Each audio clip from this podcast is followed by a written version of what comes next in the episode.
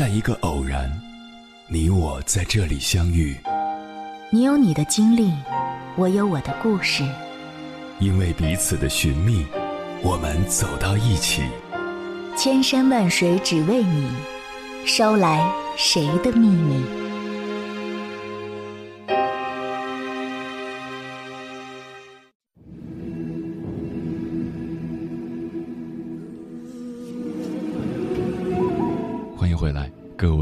行者，这里是正在直播的中国交通广播，千山万水只为你，深夜不孤单。我是迎波，绰号鸭先生。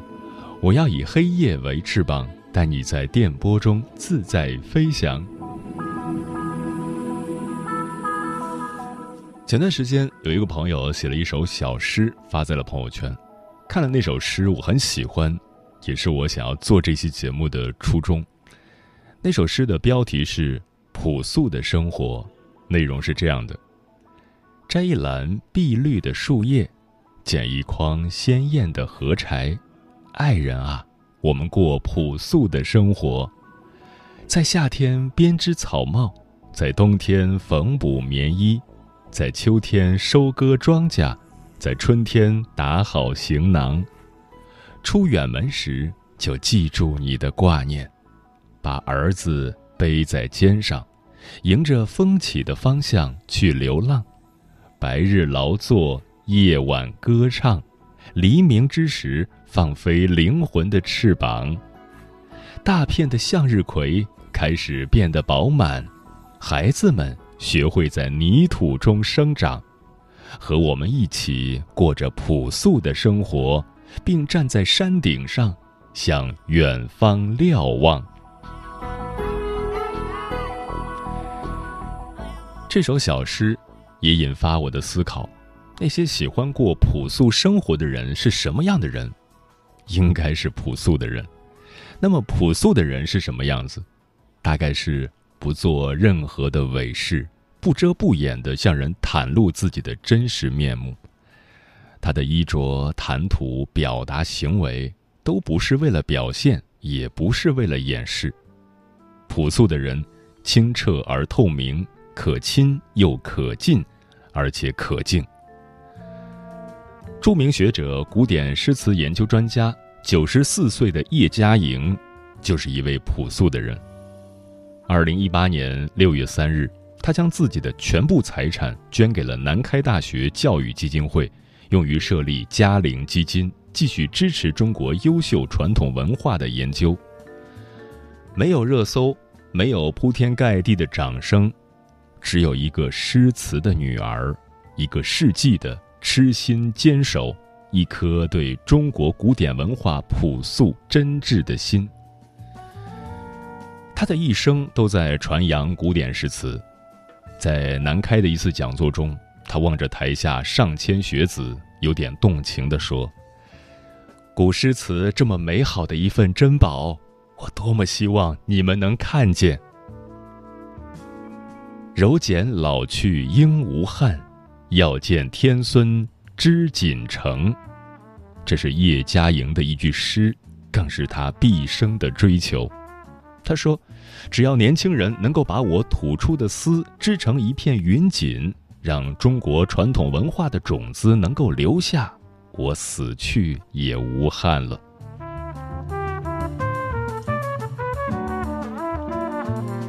生而为人，创造再多的财富，也生不带来，死不带走。所谓的成功，所谓的富有，都是外在的光芒。真正的快乐来自内心的丰富。与其这样，不如摒弃浮华。在自己的心中修篱种花。当然，每个人都有自己的处事原则，有自己的一片天地。有的人艰难地维持自己的原则，与人为善；有的人左右逢源，八面玲珑；有的人大隐隐于市，做一个生命的旁观者；有的人小隐隐于野，在一饭一羹中思考生命的意义。我们不能说哪种生活方式就一定是好的，哪种就一定是不好的，但是希望每个人都能在自己的规则里自得其乐。脚步匆匆的人们，有几个人愿意停下脚步审视自己的灵魂呢？大多数都是行尸走肉，过得麻木而卑微。我们弄丢了自己的灵魂，没有生活的乐趣，只有被现实折磨后的有气无力。我们的物质不断丰盈，精神世界却一片荒芜。太多的牵绊，让我们失去自由，成了枷锁中的囚徒。当你站在人群中，茫然四顾，不知道要往哪儿走时，心底就会涌起无限的忧伤。这时，多么渴望拥有一个完全属于自己的世界，让自己变得平静，变得简单。变得知足。接下来，千山万水只为你，跟朋友们分享的文章选自《温暖的女子》，名字叫《越是优秀的人，生活越朴素》，作者李思源。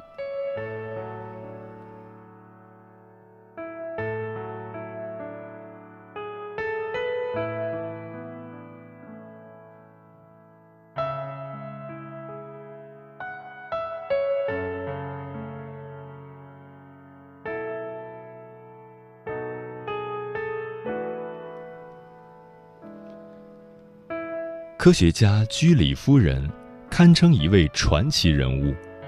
她和丈夫在1903年获得了诺贝尔物理奖，又在1911年再次获得诺贝尔化学奖。她的大女儿和大女婿在1935年获得了诺贝尔化学奖，而她本人曾以联合国儿童基金会总干事的身份获得了1965年诺贝尔和平奖。由他担任巴黎雷研究所主任期间，所里一共出了四位诺贝尔奖得主，但如此非凡卓越的他，在生活中却过着极其朴素的生活。第一，社交极简。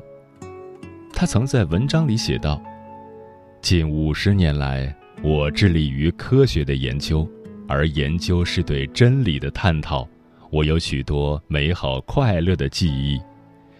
少女时期，我在巴黎大学孤独地过着求学的岁月。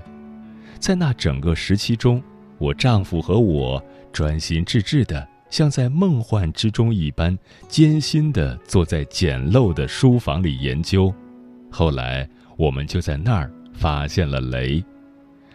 我在生活中。永远是追求安静的工作和简单的家庭生活。为了实现这个理想，我竭力保持宁静的环境，以免受人事的干扰和盛名的渲染。平日里，居里夫妇就待在实验室里做实验，很少与朋友交谈。即便偶尔要与少数几个科学家交谈。居里夫人也会为了节约时间，一边聊天一边为女儿缝补衣服。甚至为了更好的投入研究中，他们家里总是缺沙发、少椅子，这样既拒绝了旁人的来访，也可以减少打扫卫生的时间。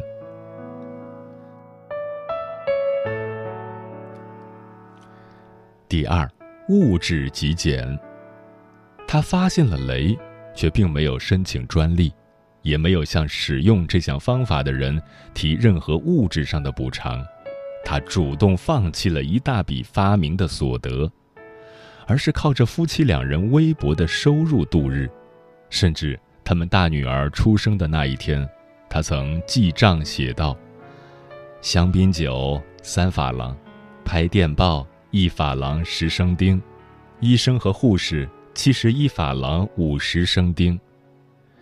那个月一共花了四百三十法郎四十生丁，其实这已经是非常少的金额，但他却觉得超支，还特地在月开支底下画了两道强调线。不知你是否发现，越是优秀的人，在事业上取得的成就越多，在生活上就会越过得朴素简单。因为他们将自己几乎全部的身心、时间和精力，都投入到了所热爱的事业上，同时，他们不断的创造更多的价值，并非为了外在的名和利，而是为了真心想要为这个社会、为国家乃至为整个世界做出一些力所能及的贡献。当一个人的格局越来越大，视野越来越开阔，境界越来越高，他所在乎和关注的焦点，就会从个人的享乐主义。升华到大我之中去。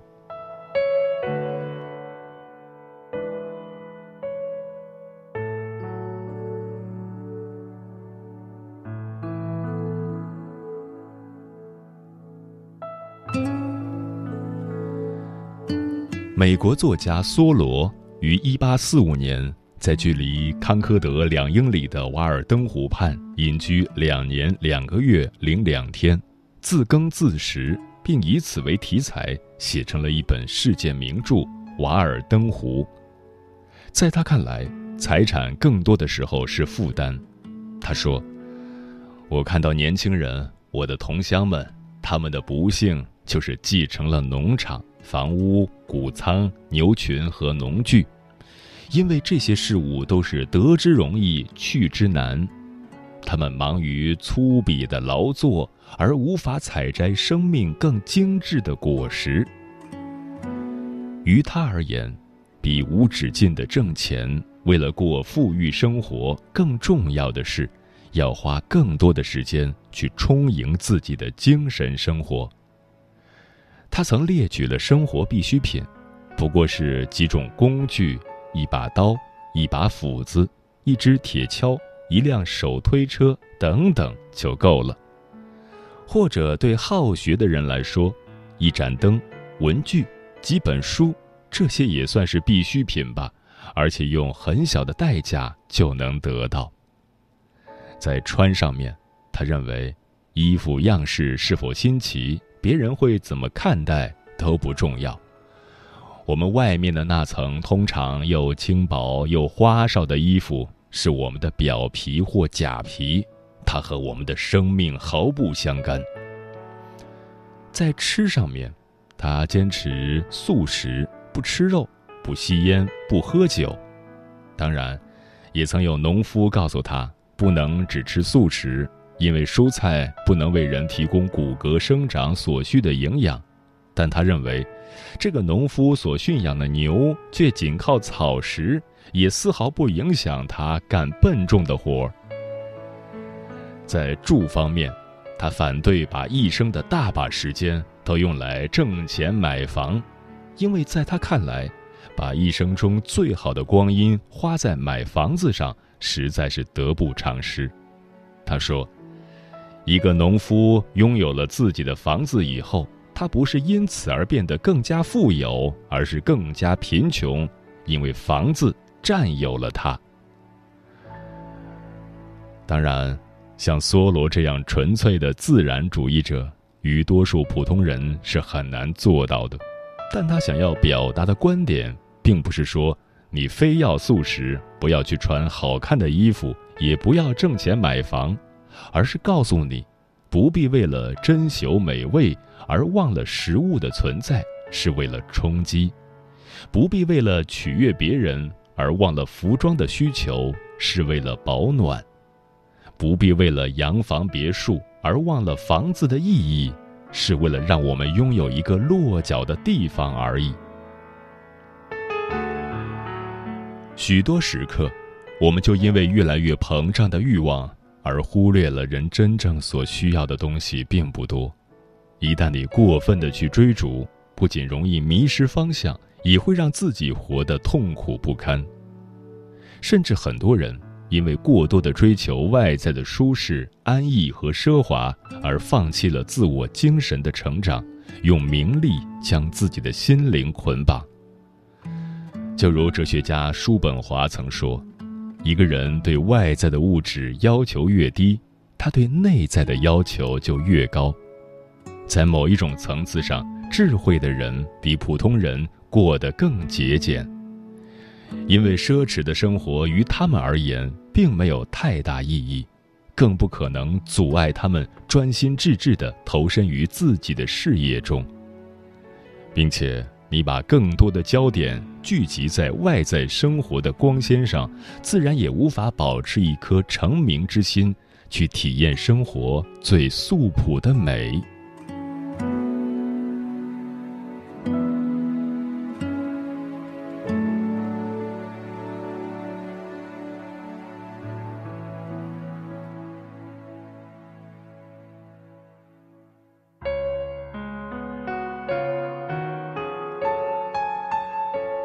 杨绛先生是中国著名的作家、翻译家和外国文学研究家。她和丈夫钱钟书先生曾经是文坛的一对伉俪，也留下了诸多的佳话。但著作等身的她，在生活中依旧是一个极其低调、朴实且深居简出的人。钱钟书在世时，他们三人加上女儿钱媛。经常在家里一人占据一处，然后各自静坐看书写作。他们极少社交，也不愿别人上门来访，而身边熟识他们的朋友，如非必要，也都不忍心去打扰他们专心于学问，甚至害怕耽误他们读书的时间。曾在中国科学院工作的潘兆平先生，曾与杨绛和钱钟书是至交。他们几乎是无话不谈的朋友。当记者向他了解钱先生去世之后，杨先生的生活是如何度过的，他说道：“杨先生的晚年还是以伏案工作为主，但他很注重养生和锻炼。他在家里的空地来回走，每天坚持走几千步路。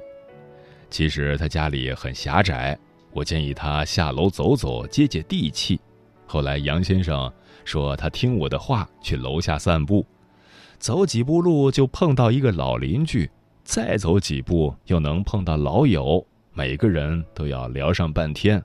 他说：“这哪是散步啊，这是下楼开新闻发布会呀。”杨先生睡眠不好，早上起得很晚，我去找他都尽量晚点去，有时他叫我一起吃饭。桌上的菜琳琅满目，二三两重的清蒸鱼段，一碗有肉片的炒素菜，一个蒸蛋羹，还有一些开胃的凉菜，但是分量都非常小。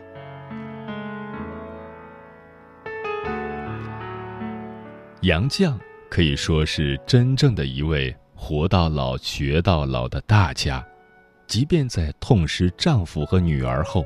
他一个人孤苦伶仃地活着，也依旧不愿见任何记者，不愿做任何采访，而是一个人在家里笔耕不辍，读书写作，几乎没有一天停止过。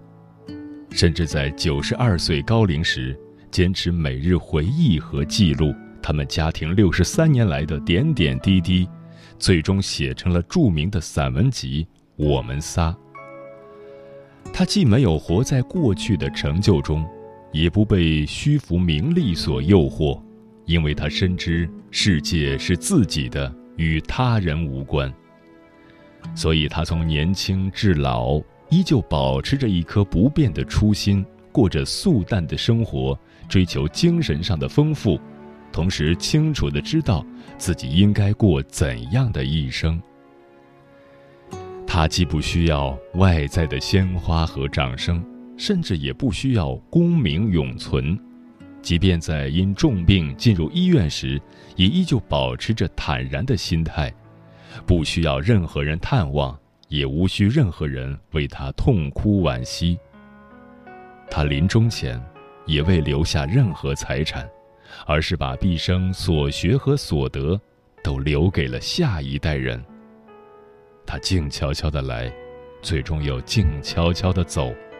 他清楚生命的本质，也不畏惧死亡。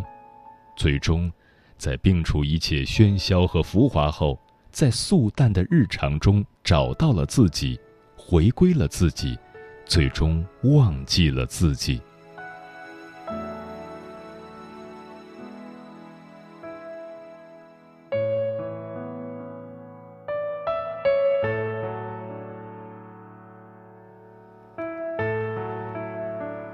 其实，一个人的朴素，并非体现在外在的清心寡欲上，更重要的是，他的内心保持了一种豁达、开阔和清明。当然，还有许多人误以为，有了朴素的生活，就一定代表这个人有了高尚的精神。其实，一个真正优秀的人，反而是因为内心首先有了更高的追求、理想和抱负，才会由内而外的变得纯粹、简单和素朴。因为朴素可以让你节约更多的时间、心力和余力，去专心致志的投入到一件事中。因为朴素，让你领悟到了生命的终极意义，并不在于挥霍和享受。而在于创造，更因为朴素，让你明白，人的一生并不在于去争取功名利禄，而是尽可能的去实现自我的价值。许多时刻，我们做不到朴素，不仅仅因为我们不适应看似单调乏味甚至孤苦的简朴生活，而是我们的内心有太多浮躁。太多欲念，太多拿不起和放不下。越是优秀的人，生活越朴素。